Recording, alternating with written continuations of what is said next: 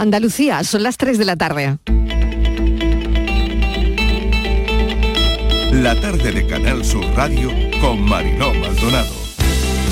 Y eso es probablemente uno de los asuntos que más me está haciendo reflexionar, que más me está haciendo pensar y que podría, si la situación sigue así, tengo que hablar todavía con, todavía con muchas personas, pues podría motivar que hiciéramos, eh, pudiera yo cambiar. Pero vamos, sigo pensando en que las elecciones tienen que ser, sigo, ese es mi deseo, lo vuelvo a decir, ese es mi deseo después del verano y voy a intentar mantenerlo, salvo que sea negativo para los andaluces esa evidencia de falta de, alternativa, lo que ofrece en, este, este, en esta encuesta por primera vez es que el Partido Popular en solitario tiene más porcentaje de voto y más eh, escaños que toda la izquierda eh, junta. Y evidentemente desde hace un año los datos dicen que el Partido Socialista eh, recupera su posición. La mejor encuesta que tiene el Grupo Parlamentario Socialista y que tiene el PSOE es la calle, es el trabajo diario y en eso estamos trabajando y en eso nos afanamos cada día. Vamos a volver a ser ese partido que surgió en Cataluña y que, lamentablemente, están los datos que son reales, nadie los puede ocultar, se ha ido difuminando. Y ahora desde Andalucía vamos a volver a hacer eso mismo. Y vamos a trabajar y vamos a pelear en contra de los sondeos que la mejor encuesta va a ser la de la urna, ¿no? Cuando, cuando se abran el domingo de, el domingo que se celebren las elecciones, que a ver cuándo se celebran, porque de seguir así, no sé, podemos eh, llevarnos al 2028 para que se hagan las elecciones en Andalucía. Podría repetirse un gobierno de la derecha, en este caso apoyado o con la ultraderecha dentro del mismo, pero que lejos de la realidad que algunos quieren vender, hay partido. El reto es movilizar al electorado progresista. Los resultados pues, no son buenos. Eh, yo creo que hay un contexto también de mucha incertidumbre, hay varias encuestas en circulación y bueno, lo que nos tocará a nosotros en particular respecto de esos resultados y esas expectativas es tratar de explicar mejor a la ciudadanía que ofrecemos algo que es útil, que es la necesidad de una fuerza política de carácter andaluz y andalucista, que tome sus decisiones aquí y que ponga las necesidades de esta tierra en el centro escuche mañana al presidente Feijó y haga las dos cosas que usted sabe hacer bien, copiar y rectificar. Copie las propuestas que le va a plantear el Partido Popular y rectifique sus nefastas políticas que nos están llevando a la ruina. Me gustaría saber, señoría, si ustedes van a apoyar o van a continuar estorbando con la ultraderecha durante los próximos meses como hicieron durante estos dos años de legislatura. Usted es un propagandista que deja en un párvulo alumno al doctor Goebbels. ¿Eh? Y usted está al servicio de un sujeto que manteniendo el símil podemos decir que es como el Führer. Le pido que se disculpe con el presidente del gobierno ante esa comparación tan odiosa y tan falsa que acaba usted de proferir en esta Cámara. ¿Quién se ha creído que es para extender un falso bulo sobre explotación laboral en las ferias andaluzas? ¿Usted quién se ha creído que es? Silencio, por favor. Comunista. Interpelo directamente a los diputados andaluces de todo el arco parlamentario para hacer frente común a esta amenaza, porque la feria no es de derechas ni de izquierdas, es de España. Señoría, mentir es pecado. La reforma laboral de este Gobierno y de los agentes sociales no toca la jornada laboral. Y usted, señoría, debería de saber que la jornada laboral en nuestro país lleva fijada en 40 horas desde 1919. En interior, a partir del domingo de Ramos, cuando empiecen los colegios, se podrían quitar sin ningún problema a nivel colegial. La menor incidencia acumulada la tenemos ahora mismo en las franjas de, de 0 a 5 años y de 5 a 11 años. Que dentro de lo malo yo he entrado en prisión, he, aprendido a valorar muchísimas cosas y nada, muchísimas gracias a Cofradía de Jesús Rico tengo una colección en casa desde, desde 2014 con los llamadores. Por tradición y por coleccionarlo, que llevo muchísimos años. Si venimos por esto porque es el mejor programa que es. Mucha ilusión después de dos años, imagínate, esperando este momento, el ritual de la cola, de, de recogerlo otra vez. Aunque, aunque esté lloviendo, aquí estamos todo el mundo.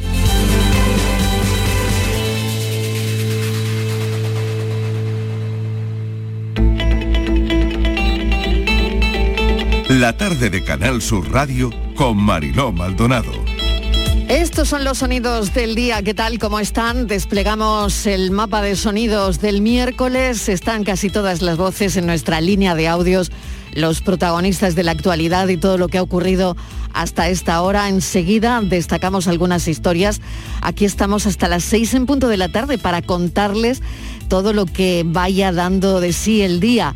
Lo primero, remite, se acaba el temporal, se acaba el frío, se alejan las nubes, el termómetro va subiendo ya. Algunos chubascos en el estrecho, pero con la tarde irán subiendo las temperaturas porque ya ha salido el sol en algunos puntos de Andalucía. Ganas teníamos. El agua caída ha servido, el temporal, la verdad, ha sobrado. Ayuntamientos de las zonas afectadas por el temporal haciendo sus balances de daños y la Semana Santa con buena previsión hotelera a la vuelta de la esquina. La costa andaluza trata de hacer lo indecible, lo indecible ahora mismo, para estabilizar playas y chiringuitos. Desde aquí les deseamos lo mejor y todo el ánimo del mundo, que queda mucho trabajo por delante, pero todo estará a punto para que venga mucha gente a Andalucía y que ayuden a la recuperación. Mascarillas hoy en el Consejo Interterritorial. Lo dejamos, dejamos las mascarillas después de Semana Santa, el 19 de abril, retirada de mascarillas en interiores, prudencia. Eso sí, Semana Santa ya saben, mayor movilidad, mayor trasiego, aglomeraciones, multitudes. Bueno, el consejero de Salud, Jesús Aguirre, ha dicho que a la vuelta de Semana Santa los niños estarán ya sin mascarillas en el cole. Y una de las noticias del día, el día ha venido muy político, ya lo saben, Juanma Moreno ve posibilidad de un adelanto electoral antes del verano. Lo han oído en nuestra línea de audios, declaraciones que coinciden con el estudio demoscópico de Centra en intención de voto. El PP ganaría en Andalucía con 8,7 puntos sobre el PSOE. El PP andaluz, pues eso, ganaría elecciones autonómicas con el 34% de los apoyos. Los socialistas suben dos décimas respecto al anterior. El sondeo le da 25,3% y mantendría un resultado parecido al que sacaron hace tres años y medio. Vox duplicaría sus escaños, según el Centra. Vox crece en votos. Ciudadanos, socio de coalición, sacarían dos escaños de celebrarse ahora las elecciones autonómicas. Unidas Podemos pierde casi un punto respecto al último estudio. Adelanta Andalucía podría disputarse un escaño con el partido animalista. La encuesta consta de 3.600 entrevistas y fue realizada del 21 al 31 de marzo. Sesión de control al gobierno, abriendo sesión la pregunta de Cuca Gamarra, es la primera pregunta y sesión del nuevo PP. Feijó mañana vuelve, se verá en Moncloa con Pedro Sánchez. No hay agenda de temas, hay muchísimos, pero es importante hablar. Después de esa reunión, Sánchez, el presidente del gobierno, se irá a Rabat con Mohamed VI y Felipe VI esta tarde recibe a Alberto Núñez Feijóo.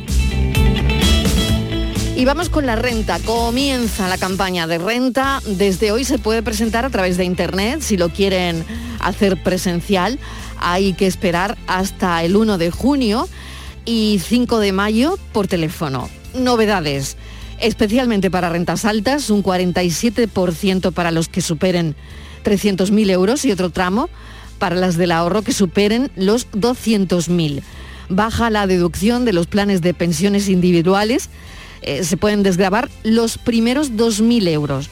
Parece una, aparece una casilla nueva para declarar los beneficios de las criptomonedas, deducciones por obras de rehabilitación energética y también hay que declarar los pagos por Bizum. El Banco de España ya saben lo que pronostica, que pagaremos más y tendremos menos porque estamos en medio de la tormenta perfecta. Más inflación, menos crecimiento. Y día 42 de la guerra y todavía con el eco de Zelensky, ayer lo contamos en el programa en directo, pero se sigue hablando, se sigue hablando de, lo que pasó ayer en el, en el Congreso de los Diputados, el eco que dejó Zelensky ayer en el Congreso, un momento solemne y trágico por lo que nos contó, con mensajes muy gráficos, como la comparación con el bombardeo del Guernica. Eligió ese episodio de nuestra historia de Guernica para pedir ayuda.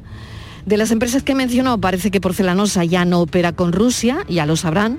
La empresa se ha reunido con el embajador de Ucrania en España para aclarar la situación. De las otras empresas, la verdad es que sabemos menos, pero en esa reunión que ha tenido Porcelanosa eh, con eh, el embajador de Ucrania, pues parece que todo ha quedado arreglado, según decía Porcelanosa hace unos instantes. El bloque formado por Estados Unidos, la Unión Europea y el G7 va a confirmar hoy las nuevas sanciones para Rusia para tratar de empujar a Rusia a una situación económica aún más crítica.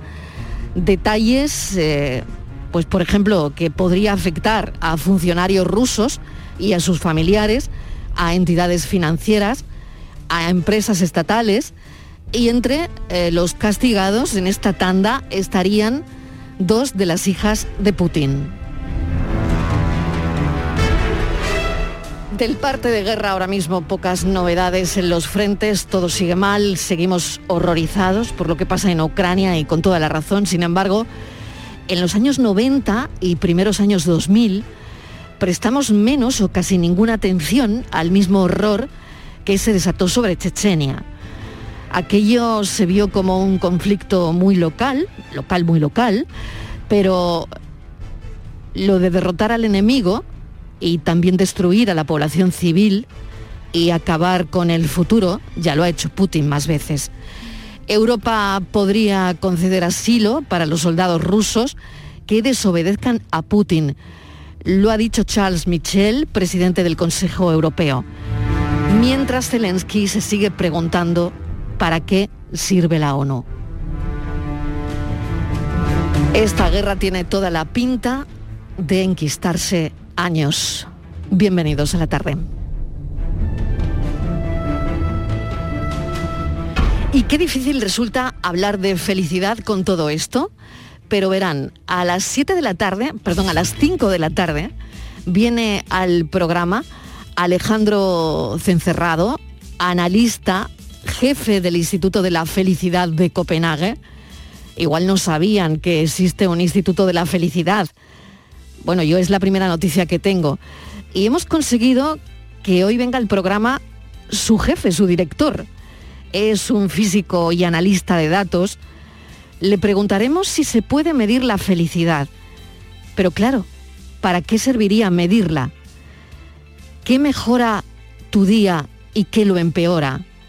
¿Qué papel tendría la soledad en la felicidad? En el Instituto de la Felicidad intentamos responder preguntas como qué diferencia a las sociedades más felices de las menos felices, eh, dentro de cada sociedad qué diferencia a los individuos más felices de los menos felices, eh, con, el, con el objetivo de desarrollar eh, intervenciones que puedan mejorar el bienestar de, la sociedad.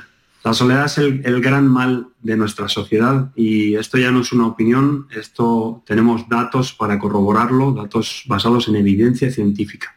Eh, la soledad es el factor que más afecta a la felicidad de los individuos, pero también a la felicidad de la sociedad en su conjunto. Normalmente cuando pensamos en la soledad pensamos en una persona que está alejada de, todo el mundo, pero en realidad vemos a muchas personas que viven solas en ciudades abarrotadas de gente. Felicidad, qué bonito nombre tiene. Felicidad, vete tú a saber dónde te metes. Felicidad cuando sales sola a bailar y toma dos copas de más y se te olvida que me quieren. Y toma dos copas de más y se te olvida que me... Nada más verte le dije a mi sentido común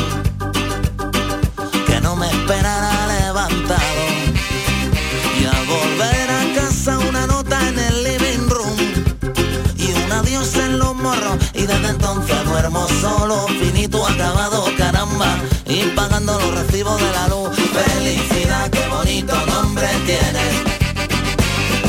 Felicidad, vete tú a saber dónde te metes. Felicidad cuando sales sola a copas de más y se te olvida que me quieres. Y tomas dos copas de más y se te olvida que me quieres. Felicidad, vete tú a saber dónde te metes, lo canta la cabra mecánica, es la canción que hoy hemos elegido en la actualidad. Y a veces necesito un doctor y atraco la farmacia. Tú haces latir mi corazón, sin ti tengo taquicardia. Y a veces necesito un doctor y atraco la farmacia. Señor, felicidad, qué bonito nombre tiene. Felicidad, vete tú a saber dónde te metes.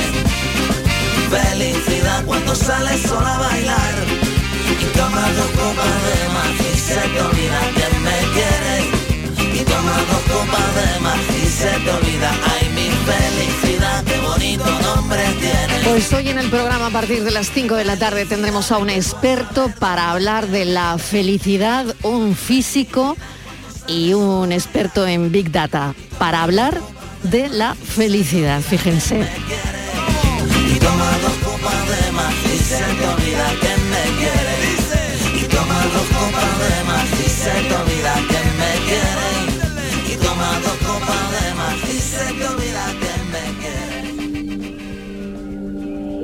y. Y cambiamos el rictus, porque noticias como estas no nos hacen para nada felices. Conmocionados todavía por el asesinato de una niña de 14 años en el portal de su casa en Oviedo. Erika volvía del instituto, nunca llegó a su casa. Su hermano encontró un reguero de sangre que siguió hasta la casa de un vecino. Erika estaba adentro y ya se pueden imaginar cómo. Desde que tocó el timbre de la casa hasta que subió, su familia se dio cuenta de que tardaba y claro, salieron a buscarla. La historia es terrible. El detenido es un vecino de unos 30 años que se había mudado a ese bloque tres semanas antes. No había ninguna relación entre el hombre y Erika. El presunto asesino atrincherado en el baño se autolesionó, al parecer está en la UCI. La investigación se centra en que la chica fue asesinada al repeler una agresión sexual. Ha habido concentraciones en Oviedo y nosotros queremos analizar parte de lo que ha podido ocurrir, que también ha habido otros casos que podemos conectar con este. Estíbaliz Martínez, mesa de redacción, bienvenida, ¿qué tal?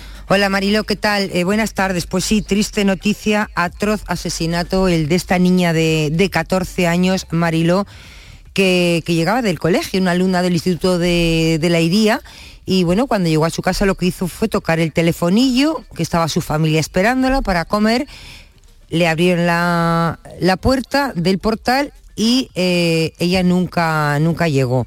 Parece ser que eh, después de empezar a subir las primeras escaleras, Erika, que es como se llamaba esta menor de 14 años, se encontró con el presunto agresor, un hombre, dicen fuentes del caso, desequilibrado, que la atacó en el relleno del primer piso, la mató con enseñamiento, asestándole varios cortes mortales con un arma blanca y después se atrincheró con ella en el domicilio. Eh, fue el hermano Mariló de la víctima quien, quien la encontró porque su padre le dijo que bajara a buscarla porque tardaba, no, no acababa de, de llegar. Y fue el hermano quien encontró a la altura de ese primer piso una chaqueta, la chaqueta de su hermana, eh, tendida en el suelo y un reguero de sangre con rastro a la dirección de, de la vivienda de este, de este presunto agresor de 32 años que llevaba además muy poquito, apenas tres semanas viviendo allí de origen eh, moldavo. Eh, la sala del C91 recibió pues, una llamada poco antes de las 4 de la tarde. Los agentes intentaron acceder sin éxito al interior del piso, lo intentaron por la puerta principal, pero no pudieron, con lo cual tuvieron que saltar por un patio de luces y entrar por la ventana trasera. Allí Mariló en el piso encontraron el cuerpo de la niña y una forense acudió al domicilio para levantamiento de, del cadáver, que fue llevado al Instituto de Medicina Legal para eh, proceder a la autopsia. El autor del crimen, que se autolesionó, ha sido detenido y permanece ingresado en estado grave en el Hospital Universitario Central de Asturias. Por su parte, Mariló, el juez que investiga el caso, ha decretado el secreto de sumario. Vamos a preguntarle a Félix Ríos cómo se trabaja en, en, un caso de este tipo. Félix Ríos es criminólogo, es perito judicial. Bienvenido, gracias por atender nuestra llamada. Encantado de estar aquí con vosotras. Félix, es terrible. Eh, son noticias que de verdad es, es la peor pesadilla de, de- de cualquier familia, que tu hija llame al timbre, al porterillo y que no suba y que, bueno, el desenlace haya sido el que es, ¿no? ¿Cómo, cómo Sobre- se trabaja en, en un crimen de este tipo? Pues mira, normalmente lo cierto es que este tipo de, de- asesinatos que son así tan, tan explosivos tienen dos características fundamentales, ¿vale? La primera es, lo, y lo hilo con, con la introducción que has hecho, que son completamente eh, imprevistos. O sea, no se trata de que la víctima haya corrido una situación de riesgo y en esta situación de riesgo pues, pues puede hacer que sea asaltada por alguien, sino que en la paz y en la quietud del hogar, digamos, en el, en el, en el día a día, ¿no? De llegar a tu casa, pues te encuentras con la posibilidad de que alguien de repente te consiga asaltar, ¿vale? Eh, eso, eso es algo complicado a la hora de preverlo. Ahora bien, a la hora de investigarlo no va a ser complicado. Estamos hablando de que, vamos, el, el escenario que se han encontrado la policía, pues, pues habla por sí solo, que realmente no va a haber muchas cuestiones que discutir, salvo cuando se vaya a juicio qué grado de capacidad mental tenía esta persona cuando cometió los hechos que cometió, que ya adelanto que seguramente eh, va a ser poca la responsabilidad penal, entre comillas, porque esta persona ya se, se veía venir que tenía que ser una persona con un trastorno mental importante. Y, y bueno, y realmente el trabajo va a ser básicamente eh, a nivel, digamos, de cumplimentar diligencias habituales, pero no va a tener ninguna complejidad, ¿vale? No es que haya que entrevistar a un montón de personas, no es que haya que buscar pruebas, mm, que haya que luchar contra una inteligencia criminal, ni mucho menos, ¿no? El crimen es lo que es y ahora ahondaremos en las causas y por qué este señor, pues como siempre, ¿no? Porque este señor, si tenía un trastorno mental importante, qué tipo de supervisión tenía, si se tomaba la medicación, si no, qué, qué organismo o qué familiar es responsable de que esta persona haya estado un poco a su libre albedrío y bueno, y a partir de ahí pues surgirán los debates como siempre, ¿no? Claro, sabemos del perfil de, de esta persona, hemos ah, ahondado. ¿Tienes, Félix, alguna información sobre el perfil? Mira, es curioso porque ayer desde que salió la noticia, desde el minuto uno, eh, precisamente delegados que tengo de mi, de mi equipo forense en, en, en Asturias me decían, mira Félix, acaba de salir esta noticia y ya el primer dato, por lo, por lo que te pintaban, en el sentido de que, de que había un reguero de sangre que iba desde, bueno, desde el, el edificio, el exterior del edificio hasta, hasta eh, el piso de este señor, eh, ya te dabas cuenta de que te estabas encontrando ante un escenario donde hay, mm, digamos, eh, lo que se suele denominar desorganización, ¿no? Cuando un crimen es cometido de manera desorganizada, donde no se ocultan las pruebas, donde no se captura a la víctima evitando que sangre en un lugar exterior donde los demás pues, pueden ver la sangre, etcétera, y donde mm, realmente eh, no estás ocultándote, no estás borrando ninguna prueba. Normalmente en el 90% de los casos te encuentras con una persona que tiene una enfermedad mental, ¿no? Y yo me acuerdo que el minuto siguiente lo puse en mis redes sociales. Dije, desgraciadamente, mucho me temo que este asunto o bien es de un multireincidente y o una gran posibilidad de que sea una persona con una enfermedad mental, ¿no? Y hoy me volvían a escribir periodistas como vosotros que me siguen en las redes me decían, pero bueno, que es que tienes aires adivinatorios o algo por el estilo. No, no, es que estamos hablando de que el perfil que inicialmente ya tú empiezas a dibujar, pues a raíz de ese escenario que está completamente eh, descontrolado, pues sabes que te vas a encontrar con una persona que, que, que no, a lo mejor no lo ha planificado de manera meticulosa, era una persona que tenía una obsesión, según creo, por esta chica, seguramente en la rutina diaria sabía la hora que la que llegaba, pues se la encontró, vio la oportunidad y, y evidentemente pues la, la víctima se resistió y a partir de ahí pues estalló lo que sería la- el, el frenesí criminal en aquel momento. Prueba de ello es que además creo recordar o creo que me han comentado que al menos tenía una, una docena de lesiones esta persona sobre sí mismo, ¿no? O sea, que se había autolesionado, o sea, que Ujú. Se seguramente habrá una parte de él... Claro, se trincheró en el baño y, y también se autolesionó, ¿no? Claro, seguramente ya te, ya te adelanto que habrá una parte de este señor que cuando tenga arrebatos de lucidez se dará cuenta de, lo tremendamente peligroso que es para sí mismo, ¿no? Yo recuerdo muchos casos de, algunos delincuentes en este sentido, que son realmente enfermos mentales, que se llegaban a llegaban a decir que por favor que los encerraran, porque es que ellos no tenían control sobre sí mismos, ¿no? Entonces poco a poco vamos a ir conociendo a lo largo de estos días quién era este señor Moldavo, de dónde le viene el trastorno, si esto ya había ocurrido en alguna otra ocasión, quién era el responsable de, de controlarlo, de medicarlo, etcétera, ¿no? Pero eso lo vamos a ir dibujando a lo largo de los días. En los indicios iniciales ya te digo que desde el minuto uno ya nos apuntaban a una persona desorganizada y eso normalmente nos conduce a una persona con un trastorno, con una enfermedad mental importante. Bueno, yo quiero también, vaya por delante, comentar ¿no? la relación que hay entre un crimen y personas con una enfermedad mental, que hay pues un porcentaje eh, muy, muy bajo, ¿no?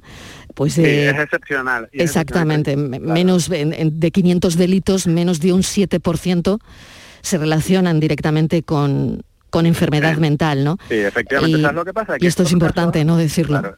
Por supuesto, ¿sabes lo que ocurre? Que es que estos casos, como tienen mucho bombo y platillo, desgraciadamente al final, Mm. es verdad que la, la- la impresión que nos queda a nivel social es que hay gente súper peligrosa por ahí y que, y que, y que, y que, bueno, que estamos todos en peligro. Y realmente muchas veces es una percepción subjetiva, ¿no? Porque en muchas ocasiones hay personas que tienen también enfermedades mentales graves y no por ello pues ni matan, ni asesinan, ni violan, ni nada, ¿no? Pero cuando ocurre, cuando ocurre evidentemente es una bomba a nivel de la, de la comunicación que, que hiere la sensibilidad del ciudadano, sobre todo por lo que comentábamos al principio, porque tienes la sensación de vulnerabilidad, o sea, de decir, ¿yo qué hago si no sé si tengo un vecino que tiene un trastorno mental grave y que a lo mejor en alguna ocasión ha cometido algún tipo de, de delito, aunque sea de manera irresponsable? Claro, pero no se puede demonizar la enfermedad mental, ¿no? Por un caso Es que es muy duro. es así, muy duro, claro. Claro, es muy Hay duro, que, pero, pero es yo, así. yo conecto también otros otros casos que me vienen a mente Estivaliz, como por ejemplo el de Laura Luelmo, mm, es cercano esta profesora que ya bueno pues eh, mm, vimos, ¿no? Se, se juzgó, Sí, lo que ¿no? pasa es que tener en cuenta, claro, lo que pasa es que tener en cuenta que en el caso Y de otros, Laura, entre, mm. entre comillas, estamos hablando de un multireincidente, pero no de, una per- no de una persona que no fuera consciente de lo que, De lo que hacía. estaba haciendo. Claro, ¿vale? claro. A diferencia de este señor que tiene toda la pinta de que vamos a, ya le digo, en los próximos días vamos a, vamos a conocer más del trastornos mentales de este señor y, y nos va a sorprender seguramente la, la historia que hay detrás. ¿eh? Porque además, teniendo 30 años, cuando los trastornos mentales se, se manifiestan a esa edad, significa que ya son bastante graves. ¿eh? Normalmente la gente no llega a un estado tan grave incluso de violencia, eh, salvo que ya vaya alcanzando los 40 o los 50 si es una enfermedad mental importante. ¿vale? Entonces, Mm. cuando es a los 30, mm, vamos a descubrir vamos vamos a descubrir de lo peor ¿no? en la vida de esta persona, ya lo veremos. Y Félix, también queremos hablar de, de otros casos. Primero, no sé si tienes alguna pregunta de Estivaliz más y No, ponemos eh, sobre la mesa el caso de Esther López, que hay también una última hora. Sí, en el caso de la niña de, de Oviedo creo que Félix lo ha explicado muy bien y no hay más que, que comentar porque Félix también lo veía en cuanto a resolución del caso que no tenía más complicación. Eh, pero sí es complicado, sí es- parece que es más complicado, Mariló, el caso de, de la joven de Esther López, la joven de Valladolid, de Traspinedo, que parece que ha dado un giro. Hay una doble investigación porque eh, están investigando, Mariló, el coche de un amigo, el coche de, de Oscar, eh, que ya se investigó en su momento, pero ahora es una noticia que ha salido hace una hora, hora y pico. Hemos conocido que se está volviendo a analizar, que quieren encontrar, eh, parece ser que han encontrado una pequeña hendidura en la parte delantera. Eh, los agentes encargados de la investigación han llevado incluso a perros especialistas en detectar restos biológicos. Están contando también con ayudas de peritos de la marca de- del coche, es un Volkswagen Terror de color gris oscuro y ya sabemos que la autopsia, bueno, pues parece ser que refuerza la hipótesis de- del atropello y ahora todo está eh, focalizado en el coche de, de Oscar Félix. Y vamos a ver, Oscar siempre ha sido un sospechoso principal, ¿no? De hecho, hay que tener en cuenta que creo que hasta en tres ocasiones ha cambiado matices dentro de su declaración, ¿no? Cuando, cuando ha comentado detalles de en qué momento la dejó, a dónde iba ella, con quién se iba a reunir, etcétera. Entonces, evidentemente, la última persona que ve con vida a alguien siempre está en el punto de mira de los investigadores. Ahora bien, a- lo único que se sabía por ahora en este caso de ciencia cierta es que la habían atropellado y que con una alta probabilidad el cadáver se había movido y luego se había colocado eh, en, en el lugar donde finalmente fue encontrado por el por este señor que estaba paseando al perro. Entonces, lo que no se sabía, o lo que no sabía la policía era si había pasado un día, una hora o, o- o- varios días desde, desde el atropello hasta el hallazgo del cuerpo. ¿Qué es lo que pasa ahora con, con el tema de la, de la inspección?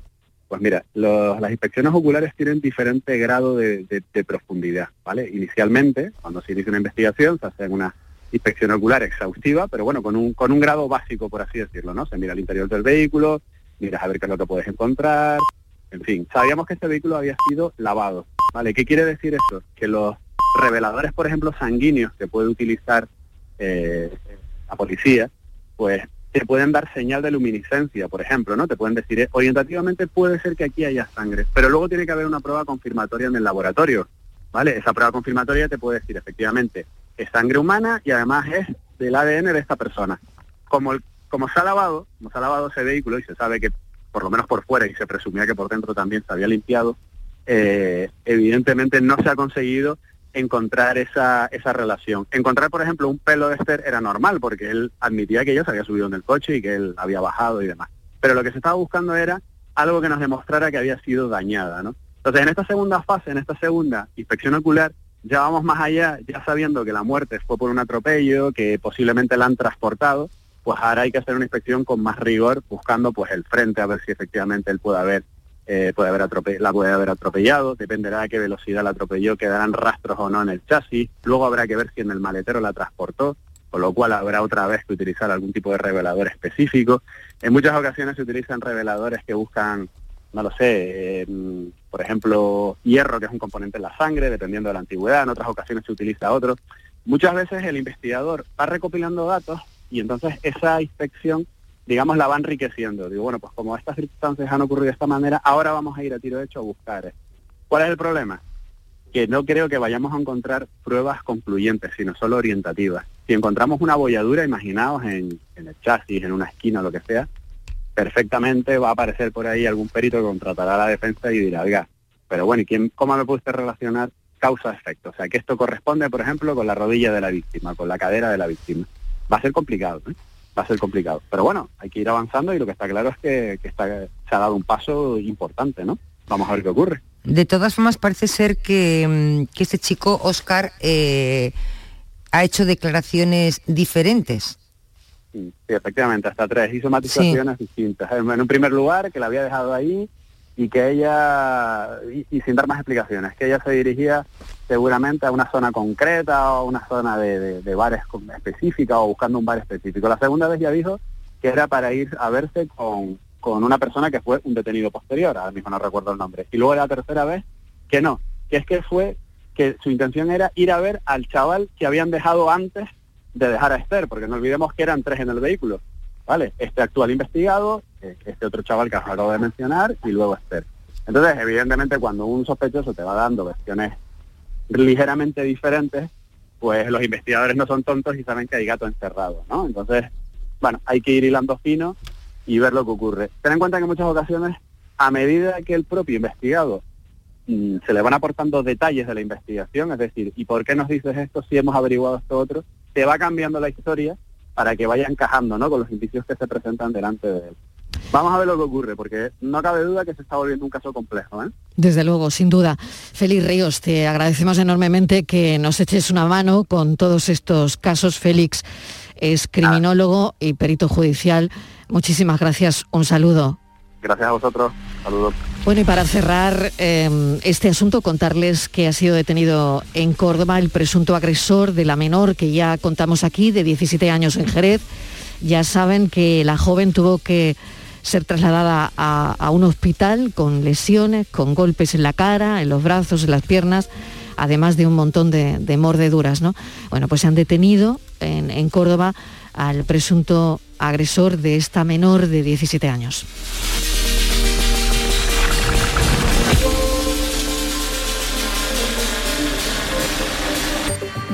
Otro asunto que queremos abordar esta tarde, una empresa de limpieza, una lo piensa y qué difícil es demostrar la discriminación laboral. ¿no?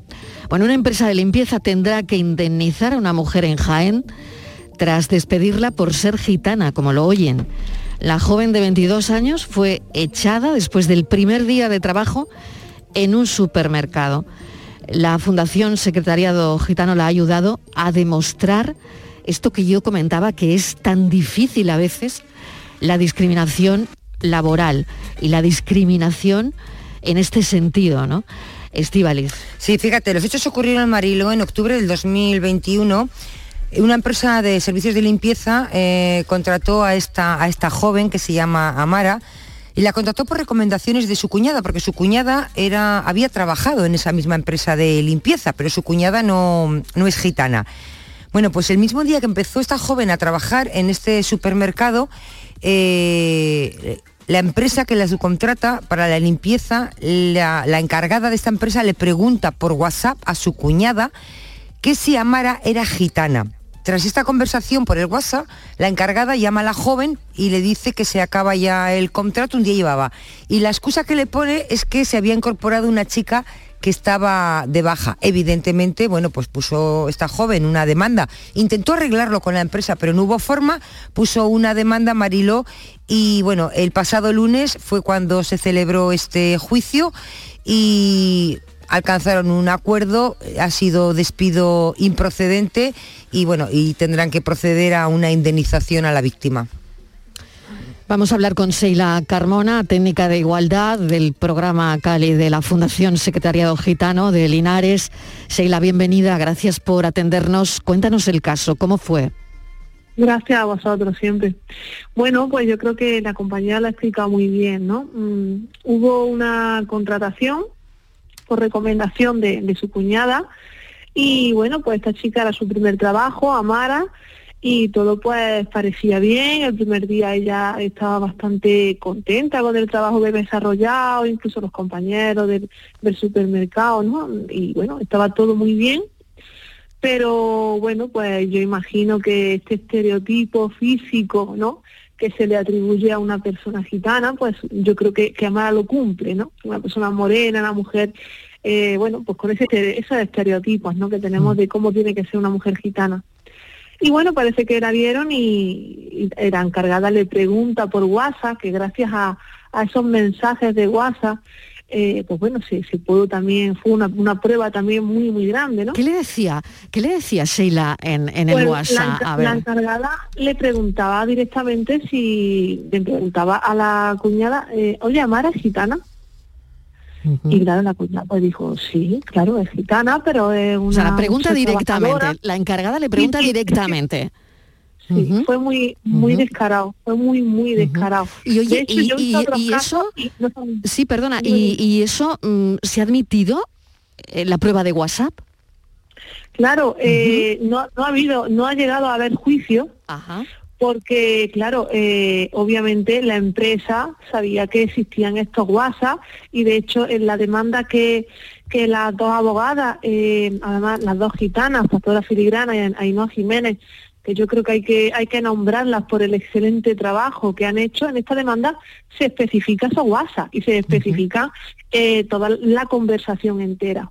Entonces, eh, yo he visto otros casos de antigitanismo dentro del mercado laboral o en el acceso al mercado laboral, pero nunca eh, he visto algo tan tan descarado, ¿no? Mm. Que la pregunta sea directamente, ¿esta persona es gitana? Mm. Cuando la respuesta es sí. El, el- el tiempo que transcurre... Sí, claro, la respuesta es sí. ¿Y?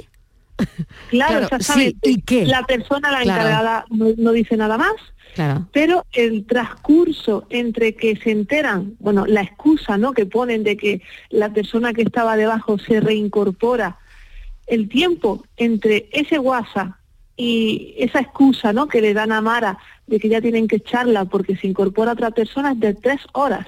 ¿Tres horas? Tres horas. O sea, en tres horas estaba en la calle. Efectivamente. Bueno, ¿cómo está ella? Porque claro, eh, que te echen de un sitio en tres horas por ser gitana. eh, ¿Cómo, Es muy- cómo es- está es. Amara? ¿Cómo está ella? Pues ella, pues bueno, al principio estaba muy muy decepcionada, pues porque bueno, es su primer trabajo, una persona con 22 años, muy joven, estaba muy ilusionada, pues como estamos todos cuando entramos y tenemos nuestro primer trabajo. Y que claro, que el motivo eh, exclusivo sea que tú eres gitana, es que es, es- es desolador, es desolador.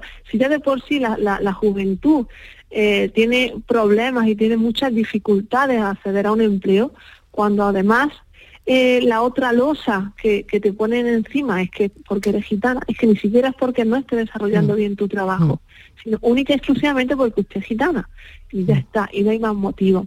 Pues bueno, ya estaba bastante... esto parece de, otro tiempo, la verdad, Sheila, es, es Pero sigue tremendo. pasando, ¿eh? es muchísimo más habitual de lo que podamos pensar. Lo que pasa que es muy complicado de demostrar. Exacto. Decir, Yo lo decía, ¿no? La- las abogadas lo han tenido que hacer muy bien porque ese tipo de discriminación es muy difícil, muy difícil de demostrar. Es muy complicada, pero Mm. pasa, ¿eh? Pasa todos los días. Nosotros en la fundación tenemos, bueno, pues un programa que el programa eh, Cali, que es el programa que, bueno, Mm. cualquier persona gitana que se haya sentido discriminada puede acudir a la fundación que se le va a atender. Y en, en ese programa nos llegan, eh, bueno, pues muchísimos casos de discriminación. Y hay muchísimos casos de, de empleo. Pero casos en plan de, eh, hay una oferta de trabajo, eh, yo voy eh, con mi currículum a entregarlo en esa oferta de trabajo y en cuanto ven los apellidos, Heredia, estamos en lo mismo, ¿no? Apellido o aspecto que se asocia eh, con personas gitanas. En cuanto hay esa asociación o la persona encargada eh, hace esa asociación entre el que me está dando un curri- el currículum es una persona gitana, automáticamente ya empiezan a poner excusas. No es que ya se ha cubierto. Yo, a mí me ha llegado a, a venir una persona que ha entregado un currículum, le han dicho la oferta ya está cubierta y yo he llamado postulándome con otros apellidos y, y- y- y la oferta seguía en pie. O sea, la, la oferta no, no se había cubierto. Qué triste, de verdad. Estivaliz, yo no sé si tienes alguna cuestión más para cerrar, que vamos ya Sí, de una tiempo, cosita sí. muy, muy rápida, Seila. Eh, este caso lo hemos conocido porque se ha denunciado. ¿Por qué no se denuncian más casos? Porque parece que es evidente que está ocurriendo y con muchísima frecuencia. ¿Hay miedo? Mm, más que miedo, yo, aparte ¿no? de, de las represalias, por supuesto, una persona que es discriminada siempre siente miedo. Pero aparte yo creo del miedo también, el tema de la infradenuncia dentro de lo, de- del pueblo gitano con respecto a estas situaciones, eh, también viene, viene generada, pues bueno, pues por eh, porque no se puede demostrar. No se puede, hay situaciones que, que son muy complicadas. Y luego también los gitanos, yo incluida, que, que yo soy una mujer gitana, eh, tenemos tan, tan, tan, de verdad, tan interiorizado el hecho, interiorizado y normalizado, el hecho de que es normal que nos discriminen por ser gitanas en cualquier situación, en acceso al ocio, en cualquier local, en cualquier eh, empleo, el acceso al empleo, lo tenemos tan normalizado que nos van a discriminar sí o sí, que directamente ya pasamos, damos por, nor- por normales estas situaciones. No lo hagáis, Sheila, bueno- pues, pues no, hay que, hay que contarlo, ¿eh? hay, que, hay que contarlo, hay que denunciarlo. cuando hay una Mm. situación como esta, que es de éxito en el sentido de que hemos conseguido lo que queríamos, que era la reparación a la víctima mediante la indemnización, eh, que lo que pretendíamos era que la empresa garantizase que esto ya no va a suceder más y que, por supuesto, en el acta constase que la empresa... Una cosita, Sheila, hecho- ¿la, ¿la han admitido? ¿En el trabajo? no, ella, no, ella vale. había, había dos opciones, o bien que la admitiesen o bien la indemnización. Pero la chica, pues la verdad que, bueno, no... Bueno, no tres días, ¿no? Tres, tres días, tres horas de indemnización, ¿no? Al final, ya. No se Bueno, sentía ya cómoda. Sí, normal. Sheila, mil gracias por habernos atendido. Sheila Carmona es técnica de igualdad del programa Cali de la Fundación Secretariado Gitano de Linares. Un abrazo enorme, gracias. Un saludo, muchas gracias. Nos vamos un momentito a publicidad y a la vuelta vamos a hablar de la reduflación. ¿Saben lo que es? Bueno, yo no lo sabía hasta hace unas horas. La tarde de Canal Sur Radio con Mariló Maldonado. También en nuestra app y en canalsur.es. Escuchas Canal Sur Radio en Sevilla. Este miércoles os esperamos en el auditorio Nissan Cartuja de Sevilla a las 7 de la tarde para disfrutar del show del comandante Lara, en vivo y en directo. Nuestro invitado será Cristian de Moré. Si quieres asistir, recoge tu invitación en el propio auditorio, en la calle Albert Einstein sin número, en la isla de la Cartuja, de 9 de la mañana a 2 y media de la tarde y de 4 a 6. Y recuerda, las localidades están numeradas y solo se entregan dos por persona. Date prisa, aligérate, que son gratuitas. Disfruta en directo del show del comandante Lara, con la colaboración del auditorio Nissan Cartuja. Por fin hemos llegado al pico más alto, 6.233 metros sobre el nivel del mar. Voy a llamar a mi madre para contárselo. ¡Mamá! En O2 tenemos la mayor red de fibra y cobertura móvil para que te conectes allá donde vayas. Infórmate en o2online.es o en el 1551. A ver cuántas preguntas aciertas. Día Mundial del Agua. 22 de marzo. Día Mundial de la Tierra. 22 de abril. Terminación del año en el que estamos. 2022. Formas de salvar el planeta. 22. Aún estás a tiempo. Acuariosevilla.es Porque viajar es soñar, yo quiero soñar contigo. Cierra los ojos, déjate llevar. Solo imagina una ciudad, una montaña, sobre ella un castillo y en su interior, como si de un cuento se tratara, una gruta con mil y una maravillas. Porque viajar es soñar. Aracena, la ciudad de la Gruta de las Maravillas.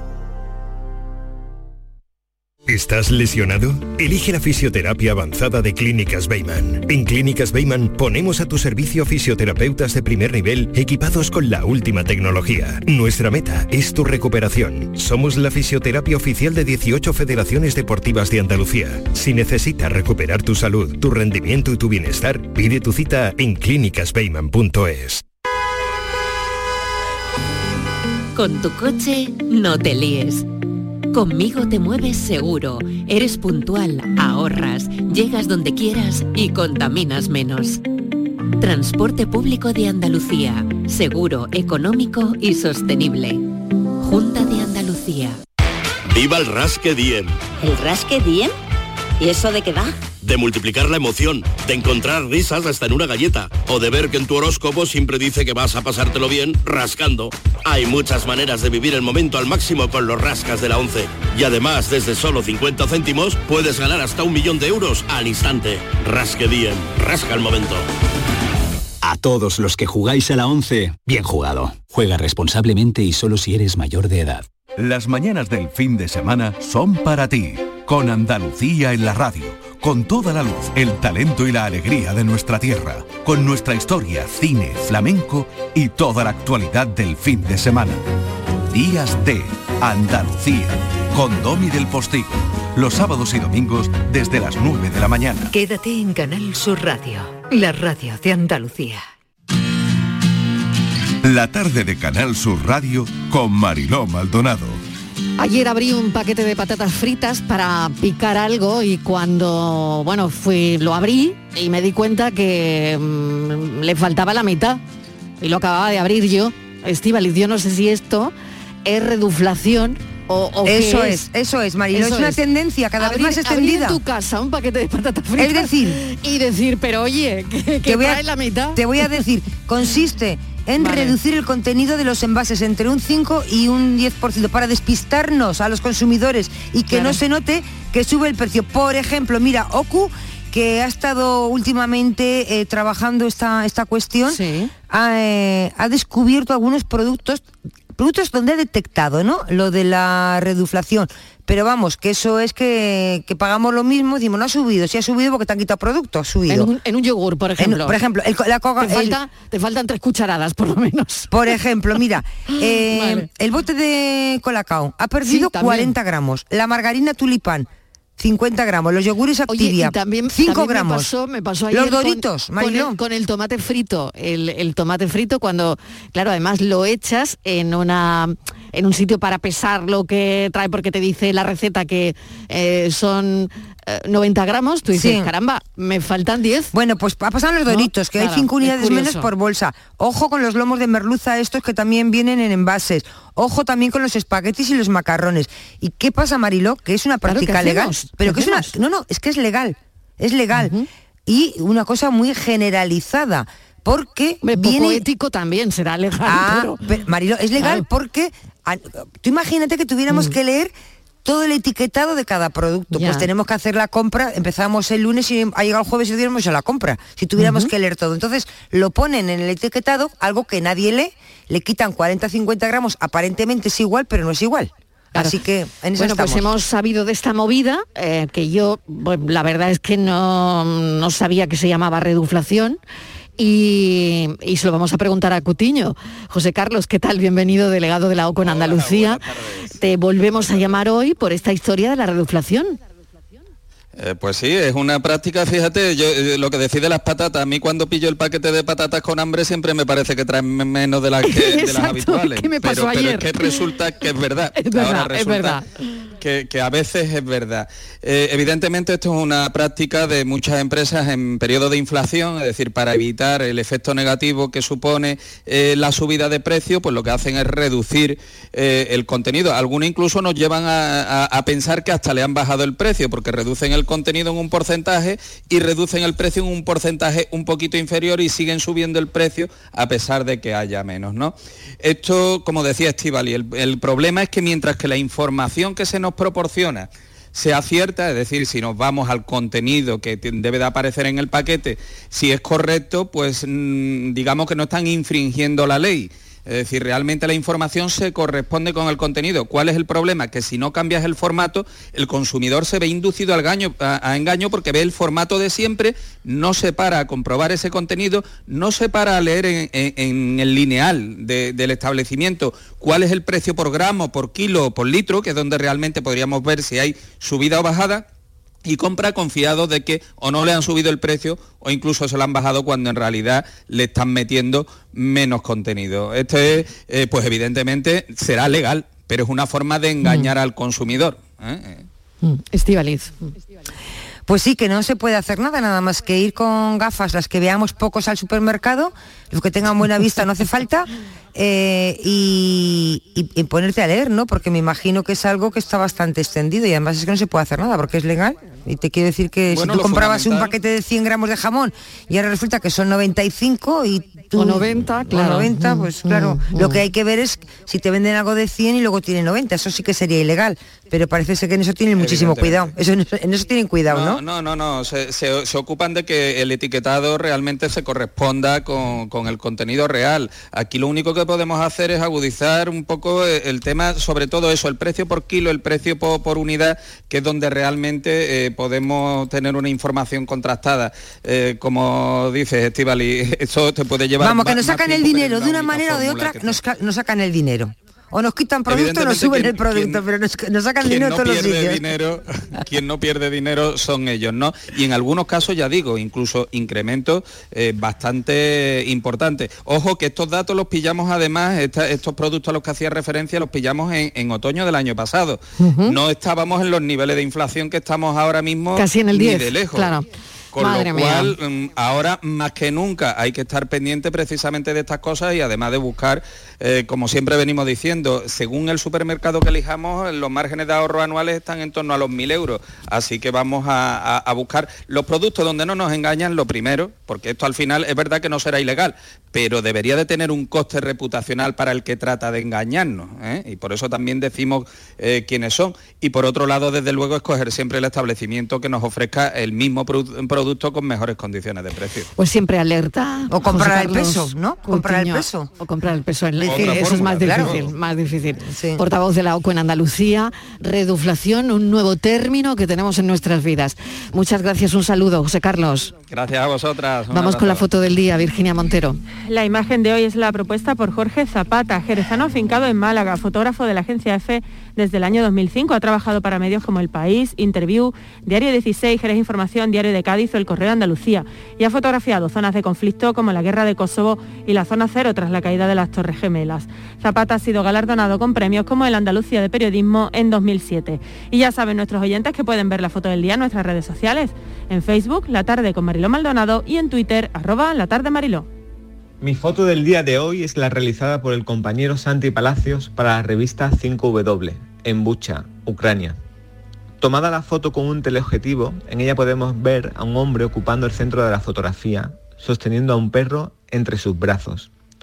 En un entorno urbano, a su alrededor vemos los cables caídos de la luz, la carretera llena de trozos de ramas, restos de muros, entre otras muchas cosas.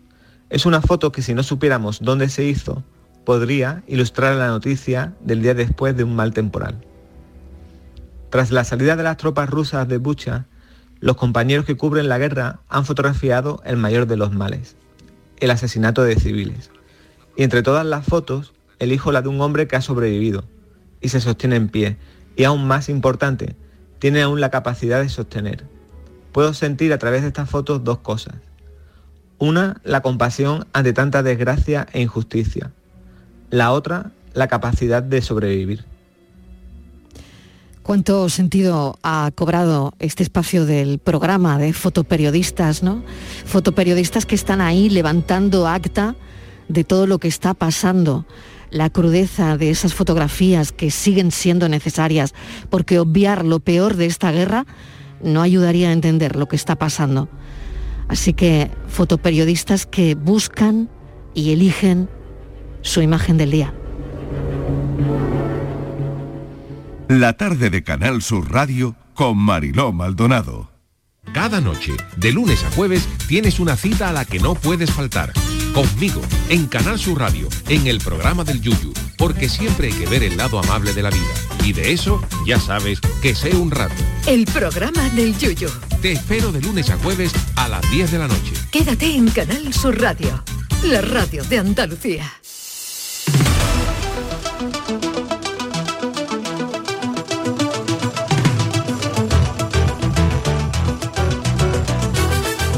Con nosotros ya está Rafael del Olmo, experto en administrador de fincas de Roda Administraciones. Buenas tardes, Rafa, ¿qué tal? Muy buenas tardes. Bueno, hoy comunidades de propietarios y tachán tachán Hacienda. Eso es, Mariló. Venga, vamos, es que hoy vamos teníamos, lío, vamos la fecha marcada en rojo en el calendario. Ya, ya te digo porque yo. Arranca la campaña de la renta 2021 y nos hemos preguntado cuál es esa relación entre las comunidades de propietarios y Hacienda, qué requisitos tienen que cumplir, qué formularios deben tener al día, qué consecuencias hay si nuestra comunidad no cumple con el fisco. En fin, Rafael, cuéntanos, porque es un tema importante.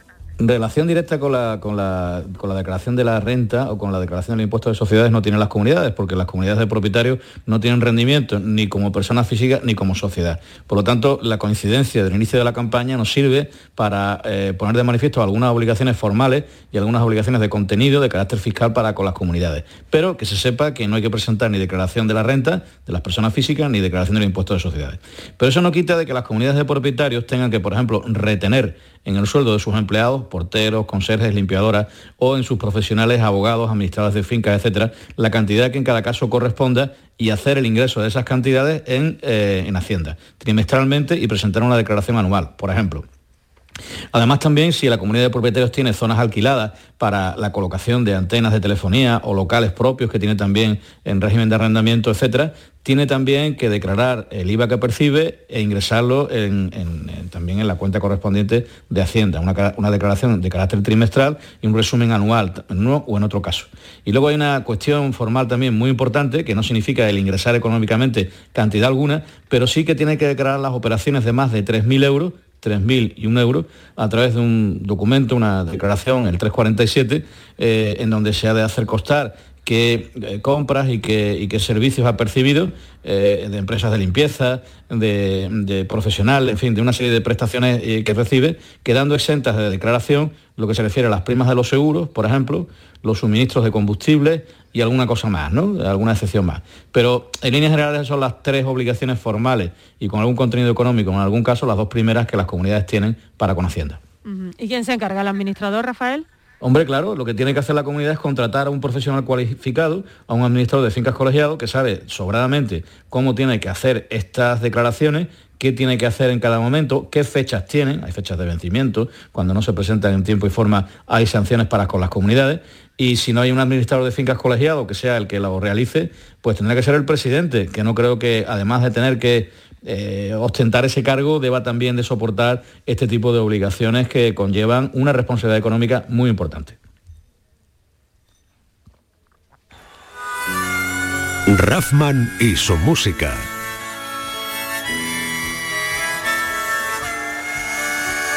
¿Qué nos traes hoy, Rafa? Un clásico, un clásico, el Boss. El Boss en un disco del año 79, eh, en una gira eh, que hicieron algunos artistas como Brown y como él y algunos más, en donde hicieron un concepto que se llama no nukes, eh, no nucle- nucleares no, ¿no? Que ahora quizás sea un lema poco de moda. Pero bueno, entonces la sociedad americana estaba, una parte importante de la sociedad americana estaba muy radicalizada contra las centrales nucleares. Y estos artistas hicieron una gira famosísima que hace muy pocos meses se ha reeditado tanto eh, el DVD, bueno, entonces era el vídeo, como el disco en directo. Lo curioso es que esta versión de, de River, conocidísima de Bruce Sprinting, en ese año 79 era absolutamente desconocida, porque ni siquiera había sido editada la grabación en el disco en estudio. Y tengo entendido que esta fue de las primeras interpretaciones que hizo de este clasicazo nuestro querido Bruce Sprinting. Pues lo aplaudimos, gracias Rafa del Olmo, un beso, cuídate mucho, Un beso qué buena, qué buena elección. Llegamos a las noticias.